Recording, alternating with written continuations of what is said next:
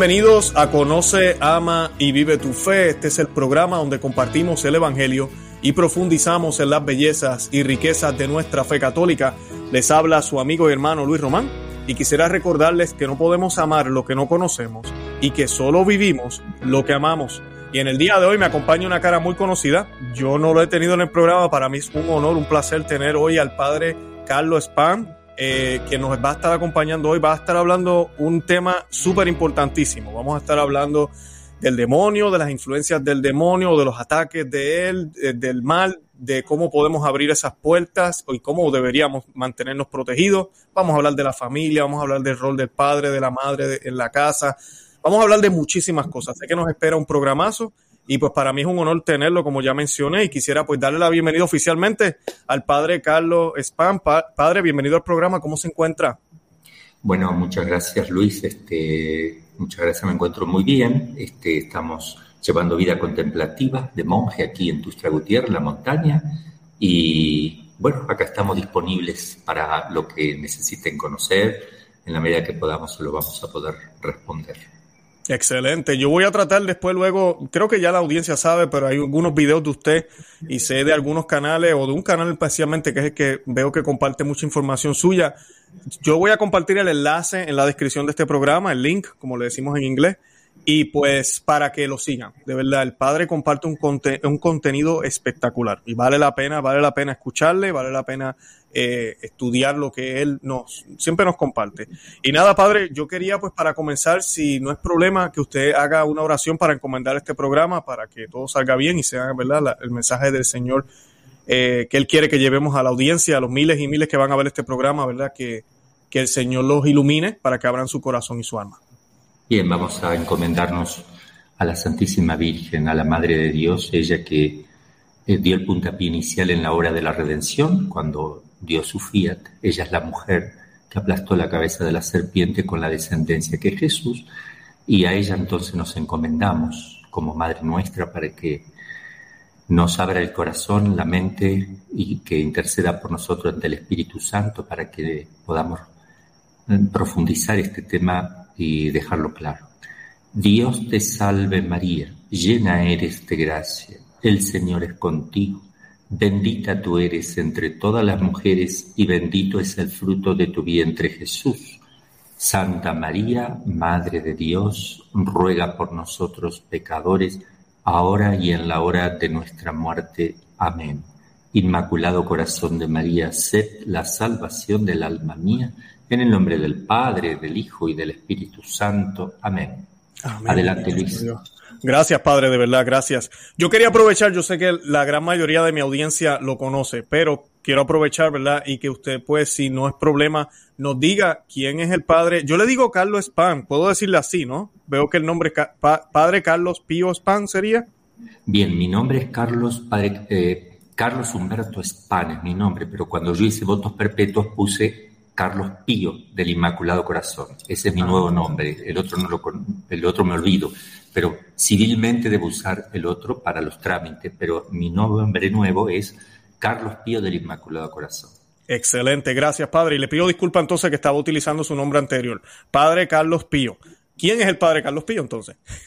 bueno, sacerdote argentino, este, me ordené de sacerdote en el año 1989, estuve en Roma, haciendo estudios de teología dogmática, toda mi, vida la dediqué a la formación en los seminarios, en casas de religiosas, di clases en Italia, en Argentina, en México, en Campeche eh, y en otros lugares también. Eh, bueno, me dediqué a la enseñanza, a la formación. Estuve en Roma con el padre Amor, estuve tres, casi los tres años que estuve en formación, estuve siendo ayudante de él, he aprendido mucho, todo lo que es la tradición eh, exorcística de Roma, auténtica tradición, porque no es solo conocer, sino practicar y ver con los ojos cómo se hacen estas cosas en la práctica, que no es fácil, y uno recoge un poco de esa manera. Yo quise hacer eso, recoger la tradición auténtica de la iglesia, porque en muchos lugares por ahí se hacen los exorcismos o, o, se ven las cosas de una manera que, como no tienen puntos de referencia, a veces no son tan exactas. Entonces sí es importante seguir la línea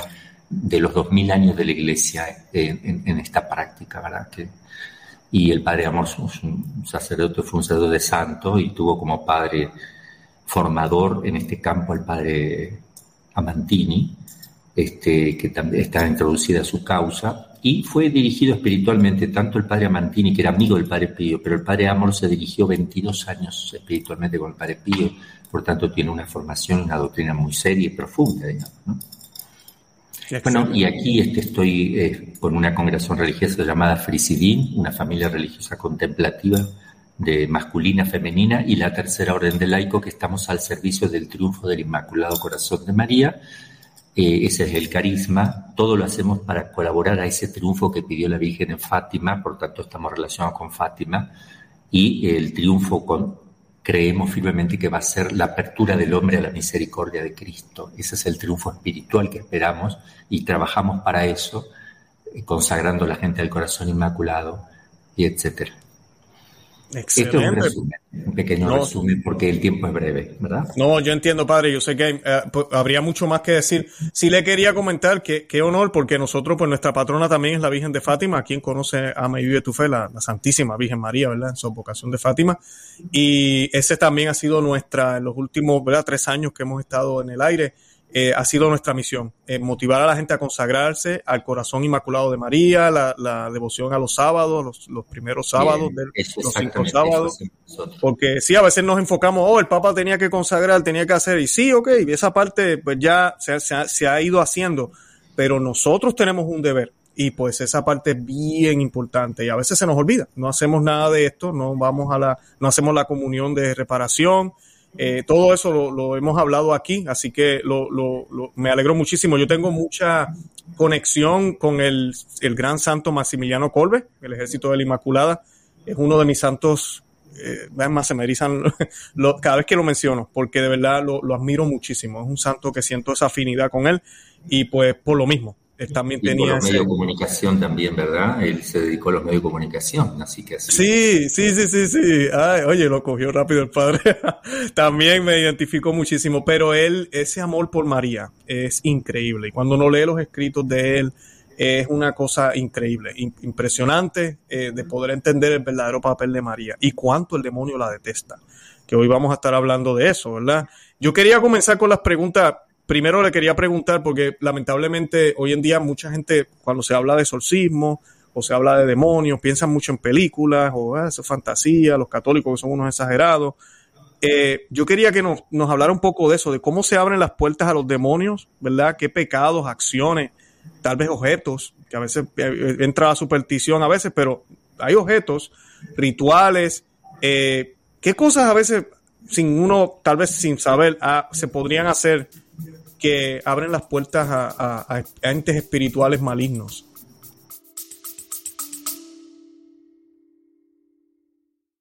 Hola, es Arelis. Gracias por escucharme. Bienvenida a mi podcast Mentalidad de Girasol. Este podcast es un viaje, un viaje que te va a ayudar a ti y que me va a ayudar a mí Espero crear una gran comunidad y espero que con mis vivencias y experiencias, mis desaciertos y aciertos y mi luz, mi oscuridad, yo pueda hacerte entender que no estás sola. Yo voy a ti, yo voy a mí, no te quites.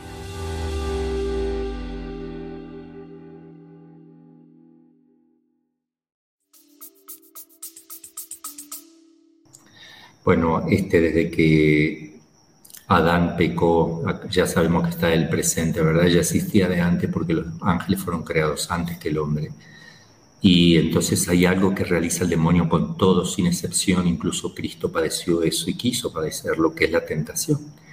Y probablemente también la Santísima Virgen tuvo que vencer a lo mejor actos de, de falta de fe que pudiera haber puesto el demonio, de desesperación, de angustia, lo que sea, en ese campo, porque no pecados de la carne, obviamente, porque María estaba exenta del pecado original, Cristo también, pero si Cristo se sometió para redimir al hombre, es probable que también Dios haya permitido que María sea probada en la fe, por ejemplo.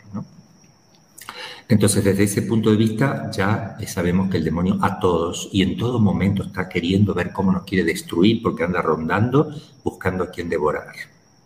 Todo es bíblico y sabemos que es así. Ahora, también tiene acciones extraordinarias que Dios permite, eh, en algunos casos, este, hablamos de Si toca al ser humano, hablamos de posesión diabólica o vejación diabólica o obsesión y este, vejación, que son molestias. Si hablamos de cosas, hablamos de infestación diabólica, por ejemplo, una casa, en un local, en un lugar donde está presente el demonio, no en una persona. Y si hablamos de agresiones externas del demonio, ya no es que está molestando desde dentro, por decir así, entre comillas, desde dentro, sino que son agresiones externas, como la del Padre Pío, que el demonio le pegaba, y algunos santos que fueron castigados, golpeados, el cura de Ar que le prendió fuego a la, cama, etc. No estaban, ellos no tenían posesión, ni vejación, ni obsesión, ¿no? Pero este, eh, esos serían los puntos por donde el demonio podría entrar. Los medios, el pecado. El medio por el cual el pecado, lo primero es el pecado. Es decir, el demonio no podría hacer nada sobre el ser humano si el hombre no pecara. Entonces, en la medida que el hombre peca, él, en esa medida el demonio tiene poder sobre él y sobre la iglesia. Porque mi pecado personal, tu pecado personal, no es solo tuyo. somos eh, iglesia y todo está comunicado, somos vasos comunicantes.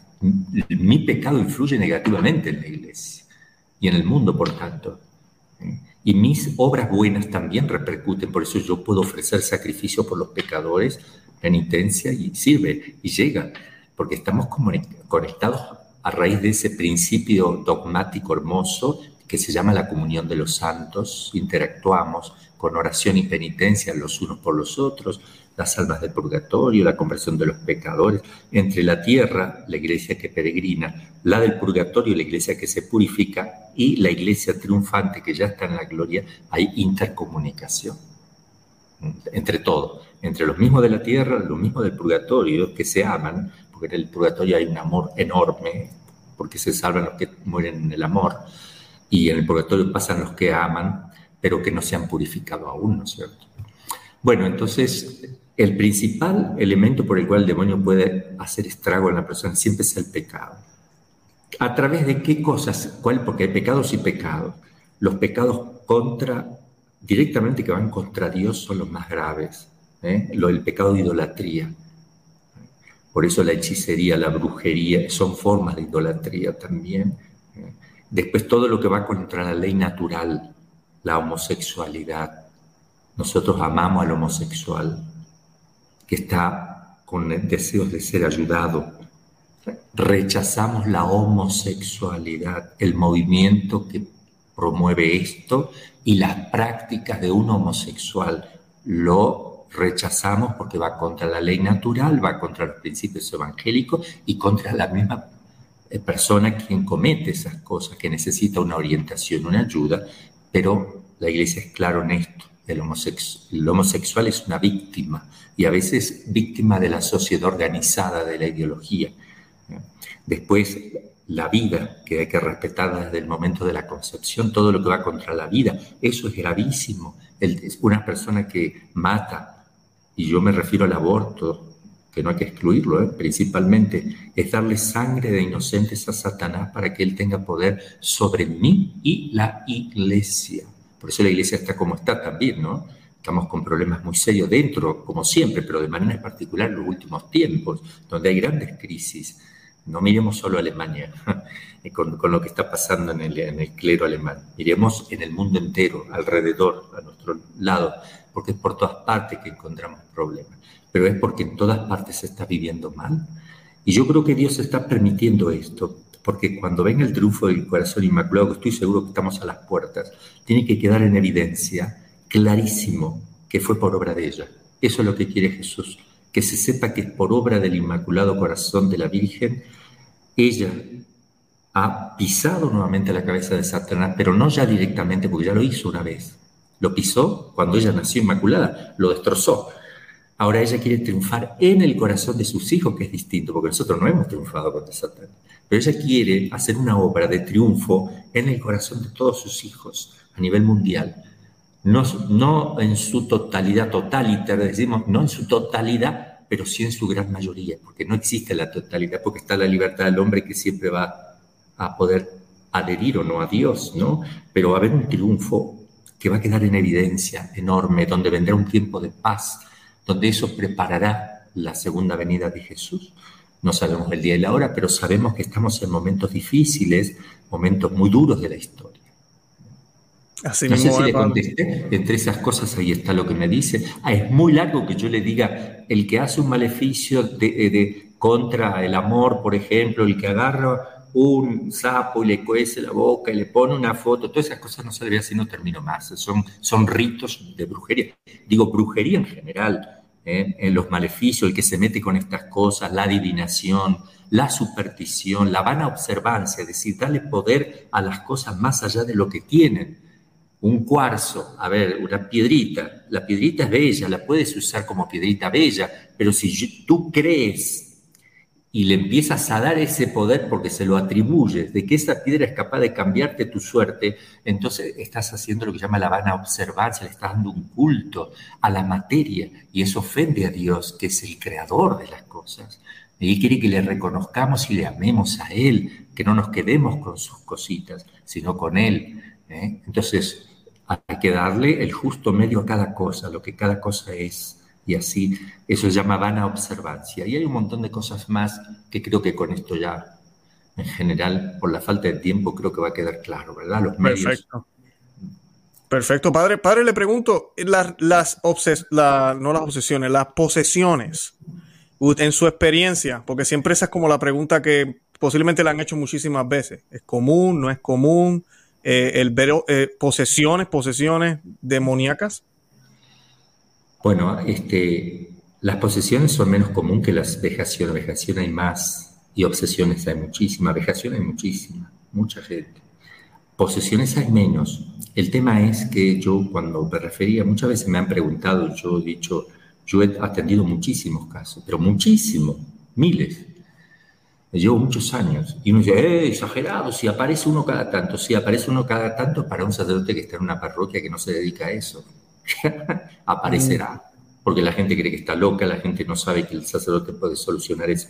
Pero uno que se dedica como exorcista, que se hace, ya, ya le conocen los psiquiatras, los psicólogos, lo conocen otros sacerdotes, otros obispados de otros lugares.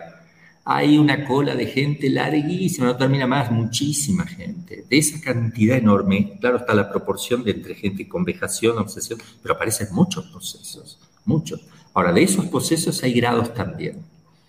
Yo he tenido un caso de una joven de 24 años, tremendo, pero tremendo, tremendo, tremendo. Yo fui a hablar con el padre Amor, eso fue en la Argentina, y le conté el caso, me dijo, esto, es un pez grosso, esto es un, un pez grande, o sea, yo nunca he tenido, me dijo el padre Amor, en todos mis años, un caso de esto, que sé que existe, pues los hemos, hemos sabido de casos, pero a mí no me ha tocado nunca, me decía él.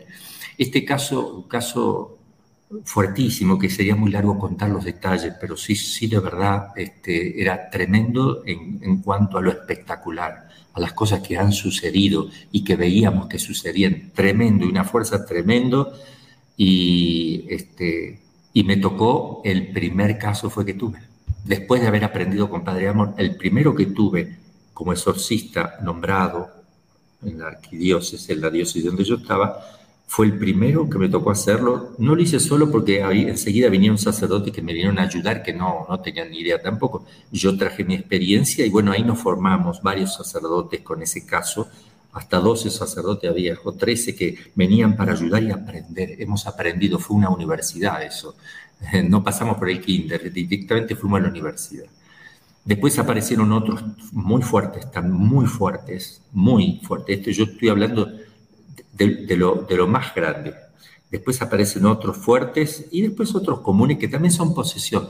La posesión es cuando la persona ya el demonio lo mueve, ¿eh? ya habla, ya, ya, ya no es libre la persona de, su cuerpo, ya se levanta, ya se mueve, ya. O sea, eso se llama posesión porque está tomando al todo el cuerpo, no el alma, el alma no, pero sí indirectamente directamente de alguna manera donde está el cuerpo está el alma, pero no directamente no se mete en el alma, no puede el demonio meterse en el alma. Solo si yo peco destruyo a Dios que está en mi alma. Y es tremendo eso, eso lo puedo hacer yo nada más si peco mortalmente. Pero el demonio puede solo meterse o influenciar hasta los sentidos internos. Los sentidos internos, están los sentidos externos, vista, oído, olfato, gusto, tacto, Ahí sí, la sensibilidad, la parte emotiva, emocional, la parte sensible. Y internamente en la memoria, la imaginación, la cogitativa y el sentido común, cuatro sentidos internos que tenemos está asociado en el cerebro, desde donde opera el demonio, opera desde el, desde el, intelecto, desde el cerebro actúa para mover todo el cuerpo. No es que él está informando todo el cuerpo de una persona como lo hace el alma, que le da vida a todo, está actuando desde un punto. ¿Eh? aplicando su acción operativa desde el infierno mismo, que no se sale del infierno, desde allí actúa, como si fuera un control remoto, porque el mm. demonio, los ángeles actúan a distancia aplicando su acción operativa en la persona que está ahí haciéndole daño. No dejan el infierno, jamás lo dejan, ¿eh? no pueden ellos salir. Pero pueden aplicar desde ahí acciones afuera y es cuando se toman posesión ¿Quién está ahí? Satanás, ¿qué haces aquí? Tengo poder, me metí por tal cosa. Está actuando ahí y no deja de estar en el infierno porque ellos no tienen, es un espíritu, no tiene límite. El espíritu no, es que está en un lugar y acá, si está allá no puede estar acá. No, ellos no, tienen las leyes nuestras de la corporeidad, por tanto, de la materialidad, por tanto, no están en un lugar concreto, no se ubican entre dos cuerpos como nosotros. El ubi no lo tienen ellos por ser ángeles. Claro, padre, le pregunto. Pero, ¿eh? sí.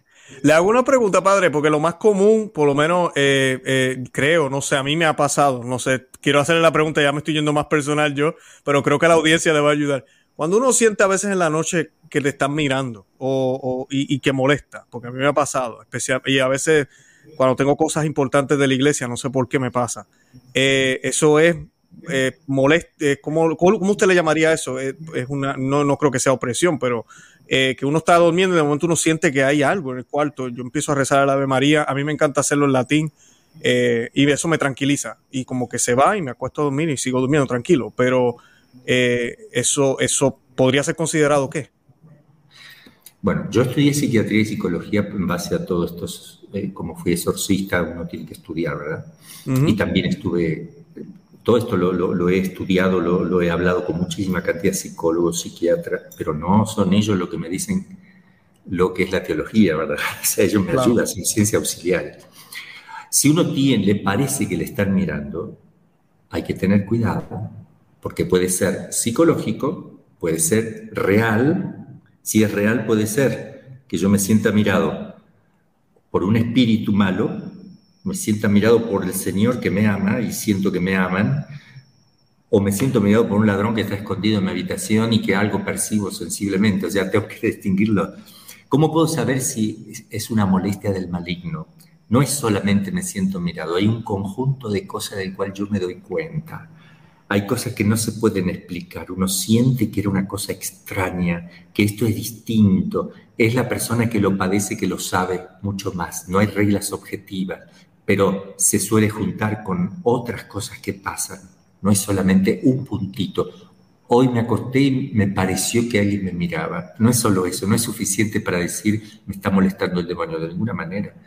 Puede ser psicológico, te pareció, estás con miedo, viste una película, el inconsciente, entre muchas cosas. Ahora, si eso se repitiera, si eso tiene conexión con otras cosas que me están pasando, entonces sí.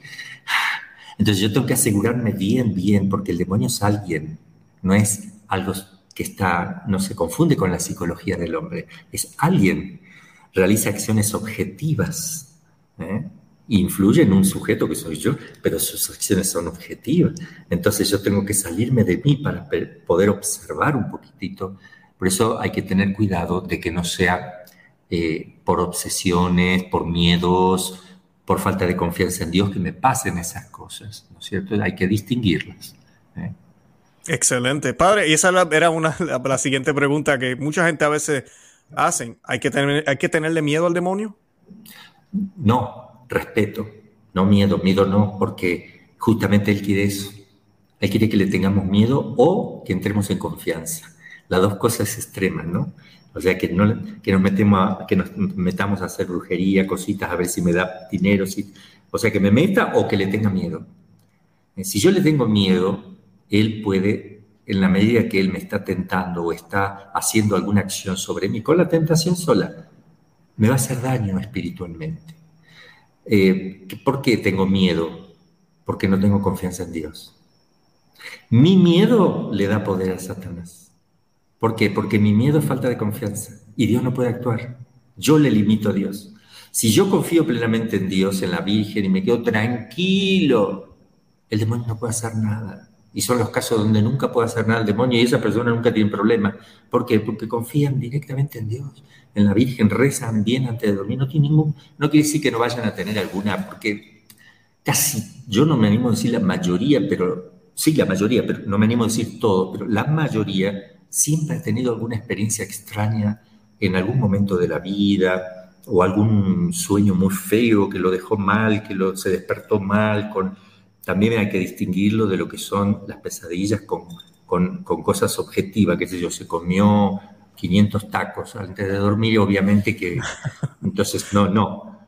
Hay cosas que sí, que sí pueden darse, que el demonio aprovecha para, para molestar también, digamos, hacer perder la paz, o uno siente esa presencia eh, fea al lado de uno, todo lo que produzca cosas negativas en ese sentido y son que vienen sin que uno lo piense y vienen de repente y producen ese miedo y ese estado de... Cuando eso es espontáneo, es más probable que sea el demonio y no nosotros. Y si yo analizo rápido, no tengo por qué. Yo estaba ocupado en otra cosa que no tiene nada que ver y me vino esto de golpe sin causa, sin causa precedente, pero si yo estuve mirando una película de miedo, obviamente que, y después tengo miedo que me parece que me miran, obviamente que hay un problema ahí, no es algo objetivo. Tú estás sugestionado, que estuviste viendo, hay causa, entonces no se lo apliques al demonio porque hay causas naturales por el cual eso te pueda venir. Ahora, sin causa, de manera repentina, que te deja mal, que te deja con miedo y esa sensación de una presencia, estamos hablando que es probable que sí sea, que esté molestando. Y con una Ave María, un poquito de agüita bendita, ya simplemente. Pero acuérdense que la confianza en Dios termina con todas estas cositas, ¿no? Amén, amén. No, bendito sea Dios. Me encantó cómo empezamos el programa. Estar en gracia, ¿verdad? Si no estamos en gracia, si estamos pecando, amén, tenemos que arreglar las cosas con Dios. Una vida sacramental eh, bien, bien importantes, tener las cosas bien con el Señor. Le pregunto, padre, ¿el demonio odia a las familias católicas? Sí, sí la odia porque él odia a Dios y Dios es familia. El misterio trinitario es maravilloso, como se expresa allí la vida. El Padre que conociéndose a sí mismo engendra, concibe un pensamiento que es el pensamiento de él mismo, pero como lo engendra y desde dentro de él procede algo, eso que sale de adentro de él no puede ser sino Dios, y sale algo de adentro, lo más perfecto que, existe en la naturaleza es el ser personal. Por eso de él no puede salir una cosa que no sea persona. Y esa persona es la segunda persona que emana de su pensamiento, es el concepto que él tiene hecho persona, y se contempla con su hijo, lo engendra eternamente, sin principio y del conocimiento mutuo procede el amor por vía de expiración. Los dos expiran el amor. Y eso es un solo Dios, pero que tiene tres movimientos, dos movimientos, conocimiento y amor, pero son tres personas las que realizan esos dos movimientos. Conocerse y amarse, conocerse y amarse, eso es Dios. Es eternamente feliz en ese movimiento intrínseco, interior de Dios que se conoce a sí mismo y se ama infinitamente y se conoce infinitamente. Eso es familia. Él no está solo, Dios no está solo. Eh, son tres, pero un solo Dios, pero son tres. Es la perfección de la sociedad. La sociedad con dos ya hablamos que, hay, que, hay, sociedad, dos, pero la sociedad perfecta son tres, ¿eh? porque lo vemos expresado también en la naturaleza y sabemos que la sociabilidad perfecta no se da con dos personas, sino con tres y se ve expresado en la familia, donde un hombre conoce a una mujer y del conocimiento mutuo procede el amor. Ellos expiran el amor, que son los hijos, que es la encarnación del amor que habita en medio de ellos y expresa ese movimiento trinitario. El Padre hace de Dios Padre, la esposa hace del Verbo, que es el conocimiento del Padre, y del conocimiento mutuo proceden los hijos a modo del Espíritu Santo, es como el verbo que se encarna y, habita en medio de nosotros. los hijos es la encarnación del amor de los esposos que vive en medio de ellos. Y ahí tenemos la Trinidad, es la sociedad básica, perfecta, la familia, porque son tres. No es un hijo, aunque haya 20 hijos, son tres, porque es el padre, la madre y los hijos como una unidad. Es el fruto del amor que se necesita. Entonces ese concepto de sociedad en la familia es mucho más perfecto que la sociedad no familiar, que la sociedad en general, ¿eh? civil, por decir así. Esta de sangre, esta realiza perfectamente y expresa mejor el misterio trinitario. Por eso cuando Dios se hizo hombre y vino a vivir a la tierra, quiso tener familia. María, José y Jesús. Porque José no era necesario porque era padre adoptivo, pero era necesario para expresar este elemento trinitario importantísimo. ¿eh? Eh, así que bueno, sí es importante la familia. Lucía, la Virgen le dijo a Sor Lucía que los últimos ataques antes de venir Cristo por segunda vez iban a ser contra los últimos de la, de la historia de la humanidad, contra la familia y la vida. Y es lo que estamos teniendo. ¿eh? No sé cuánto durará, mil años, dos mil, tres, no sé, pero son los últimos.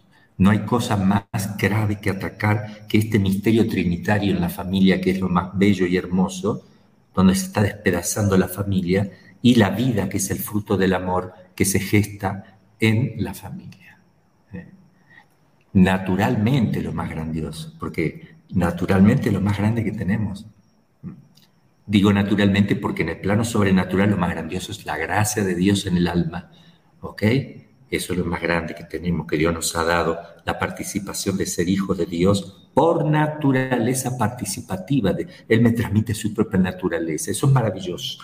Pero estoy hablando en el plano humano, lo más grandioso es la familia y la vida que, está, que se gesta allí. Excelente. Padre, no, esto explica obviamente lo que estamos viendo, ¿verdad? Tantos ataques a la familia, todas estas leyes aberrantes que se aprueban en los países, las supuestas, todos los, los modos de familias que ahora se nos predican en la sociedad civil, que son disparates, ¿verdad? Van en contra de lo que es natural. Yo le hago la siguiente pregunta, padre, ¿cómo, cómo nosotros como familias católicas podemos protegernos de las influencias del demonio? Bien, la familia católica tiene es como una pequeña iglesia doméstica y tiene la tarea fundamental de conocer y amar a Dios como lo tiene el individuo. Como familia hay que hacer lo que cada individuo tiene. Nosotros fuimos creados para conocer y amar a Dios. En familia hay que conocer y amar a Dios. Amar a Dios no es con la palabra, amar a Dios es en concreto. Entonces la familia tiene que tener, tiene que darle culto a Dios. ¿eh? A través de lo que la iglesia nos transmite, que es la esposa de Jesús que nació de su costado, Cristo funda la iglesia y, da todos los elementos, los sacramentos, los sacramentales, la forma en que hay que rezar. En familia hay que rezar. ¿eh? La familia tiene que cuidar de, confesarse con frecuencia, de rezar en familia, yo creo el rosario al menos. Hay familias que rezan laudes, vísperas completas, ¿por qué no? Que son la liturgia de las horas. ¿eh? Van a misa los días de semana cuando pueden también ¿eh? y, este, y adoran el Santísimo semanalmente, a veces todos los días, al menos media horita antes de misa, se van a hacer la adoración y luego la misa diario. Eso es maravilloso, pero también que sea transmitido en familia eso. ¿eh? Entonces, es, eso es importante, o sea, no es solo la familia, sino la familia que se une en búsqueda de un solo fin, que es conocer, amar a Dios en familia. Por eso los primeros educadores siempre serán los papás de los hijos, no hay que dárselo al Estado el Estado no suple a los papás. Ellos ofrecen ayuda y uno puede decirle, bueno, ayúdame en esto, en esto, en esto, pero no suplen, no deben suplir la educación de los papás. Eso es algo natural, está en la naturaleza de las cosas. Así es, así es, padre. Y los padres, los papás, así como yo, ¿verdad? Que soy papá, tenemos un rol distinto que al de la mujer tenemos una responsabilidad o dejamos que las esposas se encarguen, ellas están haciendo rosario con, la, con los hijos, yo estoy acá viendo un juego de fútbol. Eh, hay una puerta ahí que se está abriendo, un papá que es negligente o que está en pecados graves, vamos a poner de ejemplo la pornografía, eh, se abren puertas que pueden inclusive afectar el núcleo familiar o no hay problema con eso. Bueno, eh, hay un orden, no de dignidad, sino un orden cronológico o un orden, si quieren, también lógico. Cronológico y lógico, pero no de dignidad. El hombre fue creado primero no porque es más digno que la mujer, sino que hay un orden lógico. Uno tiene que estar primero y el otro después. Así como el número uno está primero y el dos está después. ¿Cuál es más importante? No, en dignidad los dos son números. El, el, ser humano, el hombre tiene la misma dignidad de la mujer, exactamente la misma, y son complementos. Pero hay un orden lógico. Dios crea al hombre y dialoga con él, habla con él. Es el encargado del diálogo, establece un diálogo con él. Te daré a alguien semejante a ti, ¿eh? que te acompañe y lo hace dormir, le saca de su costado, del interior del hombre, le da. ¿Qué quiere decir eso? Eso, además que pudo haber sido hecho físicamente así, que no se descarta, hay, algo que es muy importante entender en ese movimiento, le está dando algo que es complemento del ser humano, del varón. El varón si no tiene la mujer le falta algo. ¿eh? Entonces le está dando su complemento. Y la mujer si no tiene al hombre también. Entonces ambos se complementan, pero hay un orden. El hombre, ustedes saben que todo lo que es persona, Dios es persona, son tres. Los ángeles son persona. El ser humano es persona. No existen más. El gato, el perro no son personas. Bien. ¿Qué significa ser persona? Que tienen conocimiento y amor.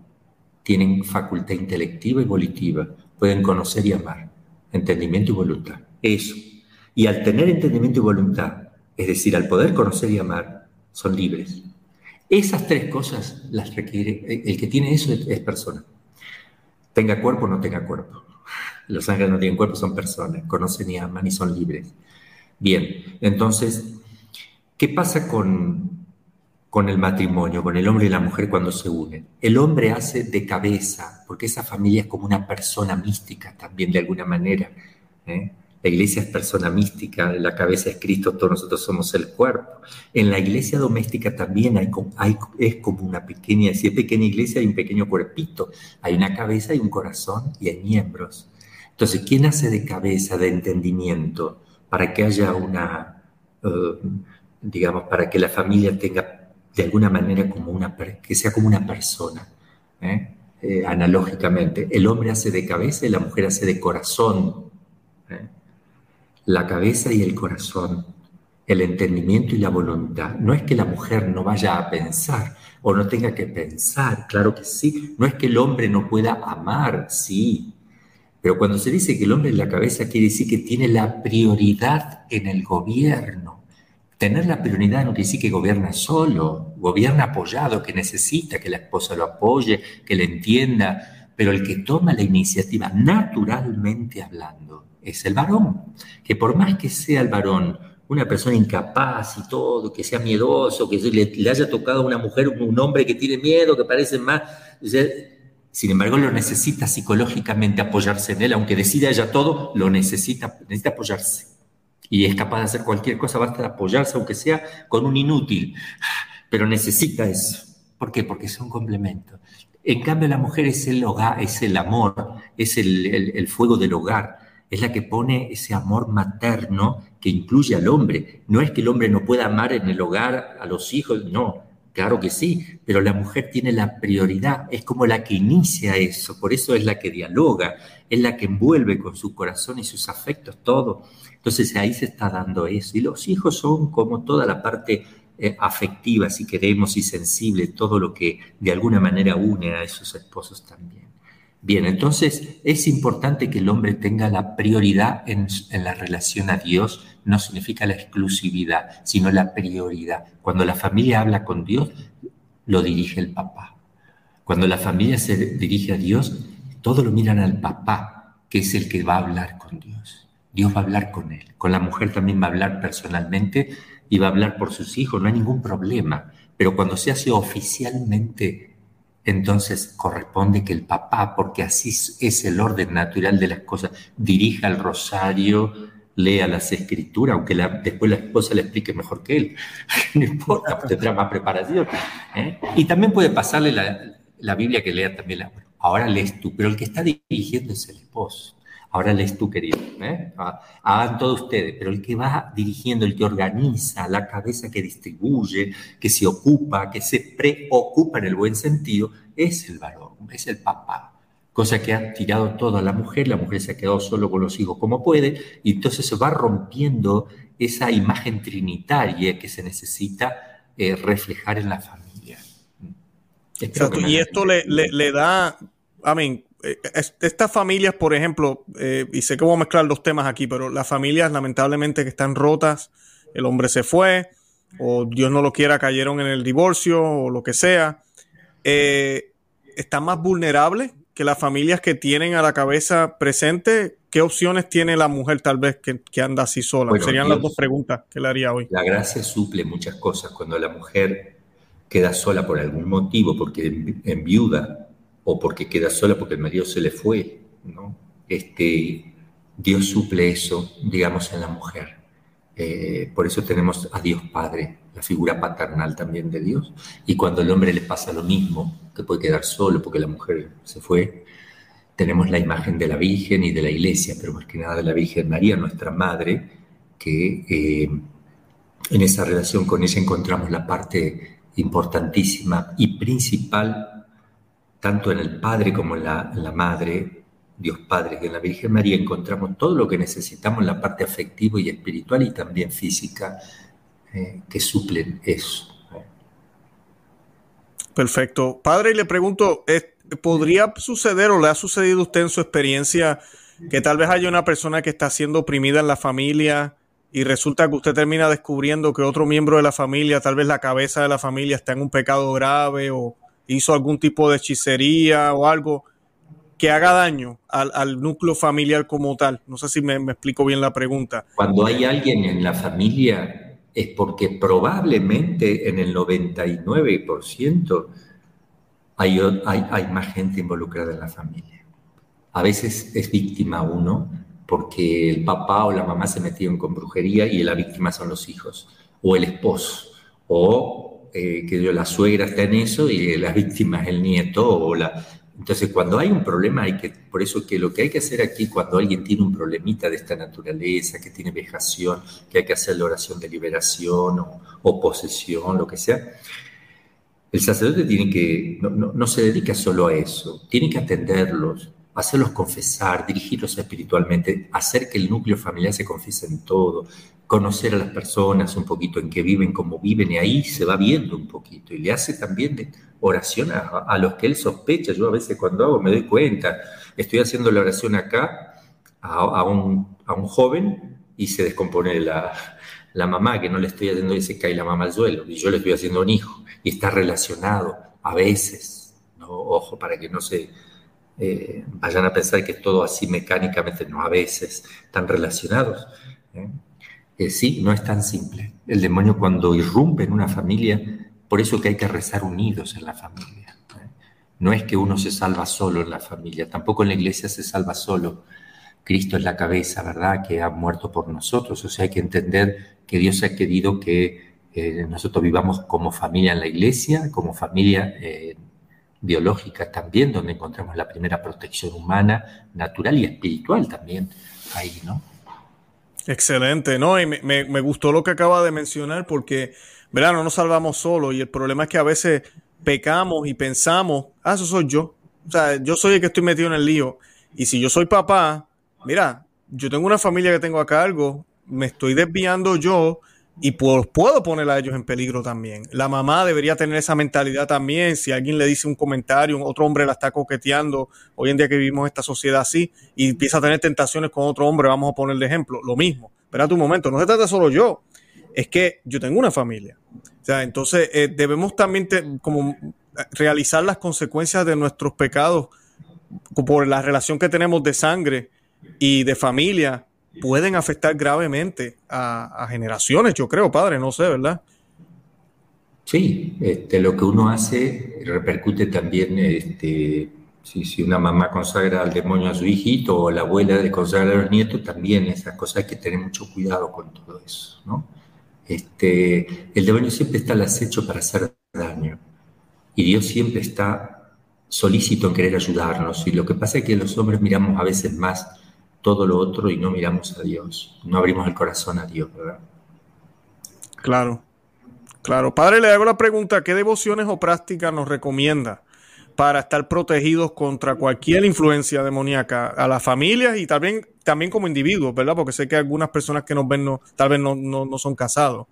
¿Qué nos recomienda para estar protegidos? Obviamente no pecar, como ya mencionó, eh, pero pecamos, entonces tenemos que ir a la confesión, mantenernos en gracia. Ah, ¿Qué otras cosas o devociones o prácticas son útiles? Estar en gracia de Dios, primero Segundo, comulgar con frecuencia y el resto de Santo Rosario y hacer penitencia. Ahí tenemos tres cosas. La frecuencia eucarística, el rezo del Santo Rosario y la frecuencia eucarística supone la confesión frecuente, obviamente, y eh, las penitencias. No tengamos miedo a hacer penitencia, hay que hacerla antes de morir. Todo lo que no hacemos lo hay que pagarlo en el purgatorio después, hay que reparar dormir en el suelo alguna vez, no se escandalicen, Cristo dormía en el suelo, ¿dónde está el problema?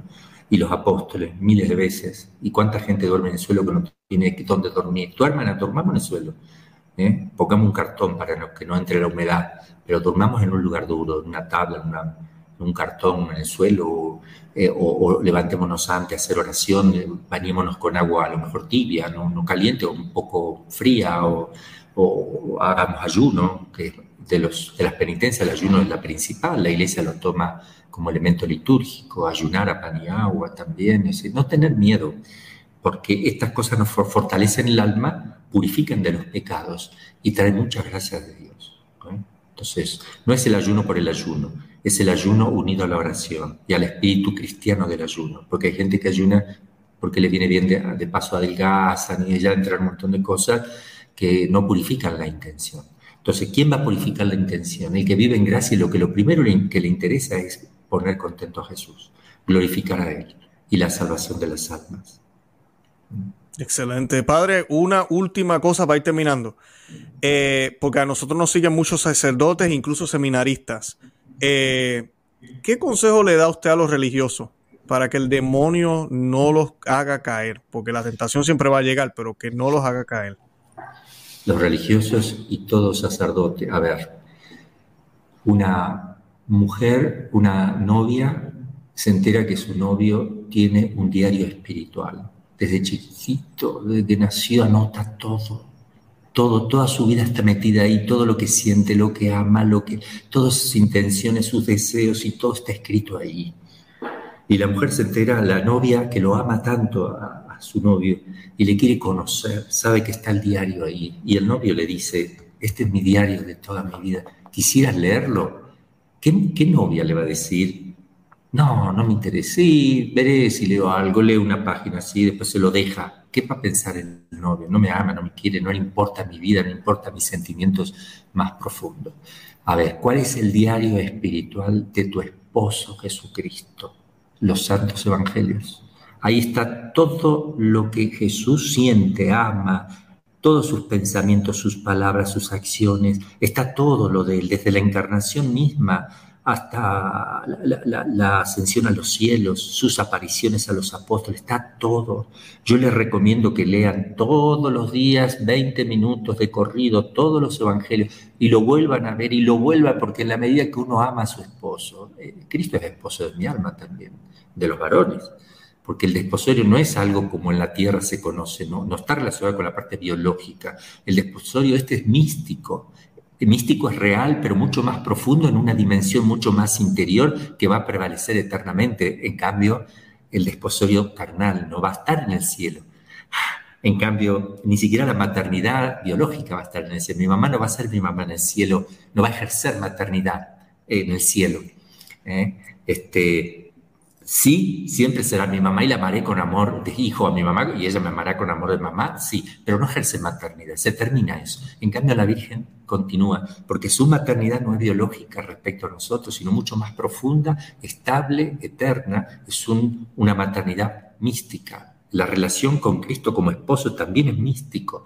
Y los sacerdotes y los consagrados nos desposamos con Cristo y con la iglesia que es su esposa a su vez, pero con Cristo, cabeza. Él es la cabeza de la iglesia. Y si uno dice, ¿y, y María que es la nueva Eva, qué es? Porque Cristo el nuevo Adán, la cabeza. ¿Y María? ¿Y qué va a ser María si hemos hablado ya qué función cumple la mujer? Es el corazón. El corazón de la iglesia es la Virgen María.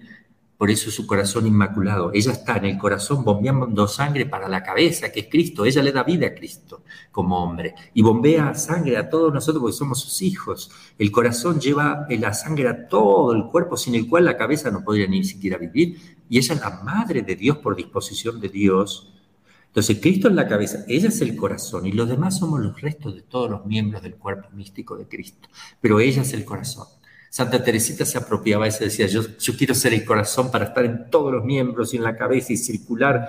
¿eh? Quisiera ser el corazón, pero el corazón es ella.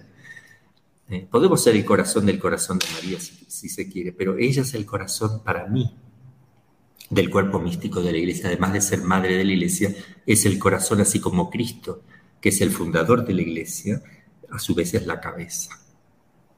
Excelente, padre, gracias de verdad por el tiempo que nos ha dedicado hoy. Yo quiero aprovechar, antes de que terminemos el programa, pedirle a la audiencia que oren por el padre Carlos Pío o Carlos Pan, como lo conocen mucho usted, y oren por él. El próximo rosario que hagan, por favor, háganlo por el padre. Ojalá que lo necesito mucho. Lo vamos a hacer, se añade a mi lista. Nosotros aquí todos los jueves en familia, eh, todos los días rezamos el rosario, gracias a Dios. Ah, eh, pero los jueves lo hacemos por los sacerdotes que han estado en nuestro programa, que son bastantes. Gracias a Dios, el Señor me ha dado esa bendición. Y usted es uno más ahora. De verdad que eh, para mí ha sido un honor tenerlo en la noche de hoy y, poder, eh, ahora lo voy a tener en la lista. Vamos a estar orando por usted, aunque los otros días ya estábamos orando por su salud. Y vamos a estar orando también este, por su ministerio, por todo lo que el Señor le, le ha dado, que sabemos que no es fácil, especialmente como usted mismo dijo, en estos últimos tiempos, en estos tiempos que estamos viviendo, el demonio sabe que se le está acabando el tiempo y está tirando para todos lados, como decimos en Puerto Rico. Padre, ¿algo más que quiera añadir para concluir? Sí, que se consagre en el corazón inmaculado, que va a triunfar. Ella dijo, quien se mi hijo quiere establecer en el mundo la devoción a mi inmaculado corazón. Mi hijo lo quiere hacer. El que se consagre, le prometo la salvación. Y serán amadas por Dios estas almas como flores puestas por mí para adornar el trono de Dios. Esto va a ser así. Las personas que se han consagrado y viven como hijos de la Virgen María van a ser como puestos por ella, porque la criatura más maravillosa que Dios ha creado no son los ángeles, es la Virgen, reina de los ángeles. Eh, es un misterio que tenemos para deleitarnos en el cielo, que vamos a conocer cosas maravillosas de ella. Entonces, nosotros, por consagrarnos a ella, y reparar su corazón inmaculado también. Vamos a ser como flores que adornan el trono de Dios maravilloso, puesto por ella, amados por Dios de una manera distinta de como ama al resto. Eso se llama las aureolas, que dicen los teólogos de la iglesia que los mártires tendrán una característica, la palma del martirio, donde todos verán, son los mártires, tendrán un distintivo, que los va a caracterizar en una gloria especial llamada palma del martirio. Los doctores de la iglesia tendrán una luz especial que los va a caracterizar por ser doctores. Y las vírgenes, eh, el, coro de las vírgenes también van a tener una característica. Pero para que sea una aureola más, tiene que ser dada por Dios, por la iglesia, para que sea realmente. Aquí la Virgen está prometiendo una aureola más. Aureola no me refiero a lo de la nueva era, un coso redondo que brilla, sino una característica, así le llaman los teólogos, algo que va a caracterizar a esas almas por toda la eternidad. La Virgen está diciendo que van a ser como flores puestas por ella, una aureola especial a los que se consagren al corazón inmaculado de María y reparen su corazón con los primeros sábados de mes y todos los sábados primeros de cada mes, ojalá lo hagan siempre. Eso es lo que les pido, que vean este tema porque la Virgen va a triunfar. Al final mi Inmaculado Corazón va a triunfar y todos los que están rezando el rosario diario, todos los que están eh, eh, consagrados al Corazón Inmaculado conforman un ejército que María los tiene en cuenta. ¿eh? Y uno reza, hace penitencia por la conversión de los pecadores bajo este, esta bandera, este ejército que es de la Virgen, la nueva Eva que prepara la venida del del nuevo Adán, de Cristo en su segunda venida. Amén, amén. Gracias, Padre, de verdad. No me puedo ir sin pedirle la bendición. claro que sí, para todos los que nos han escuchado, para usted y toda su familia y para toda la iglesia que en este momento sufre de manera particular. Y va la bendición también para los pueblos que están padeciendo la guerra. En el nombre del Padre, del Hijo y del Espíritu Santo. Amén. Que el Señor les bendiga, les guarde, les muestre su rostro y tenga misericordia de ustedes, les mire benignamente y les conceda la paz. El Señor les bendiga en el nombre del Padre, del Hijo y del Espíritu Santo. Amén. Muchas gracias, Luis. Dios le bendiga. ¿eh? Gracias, Padre. No, gracias a usted por el tiempo. De verdad que, que lo admiramos muchísimo y estaremos siempre orando por usted. Y nada, con eso entonces nos despedimos y como siempre decimos, Santa María, ora pro nobis. Que Dios me los bendiga a todos. Gracias igualmente. Bendiciones.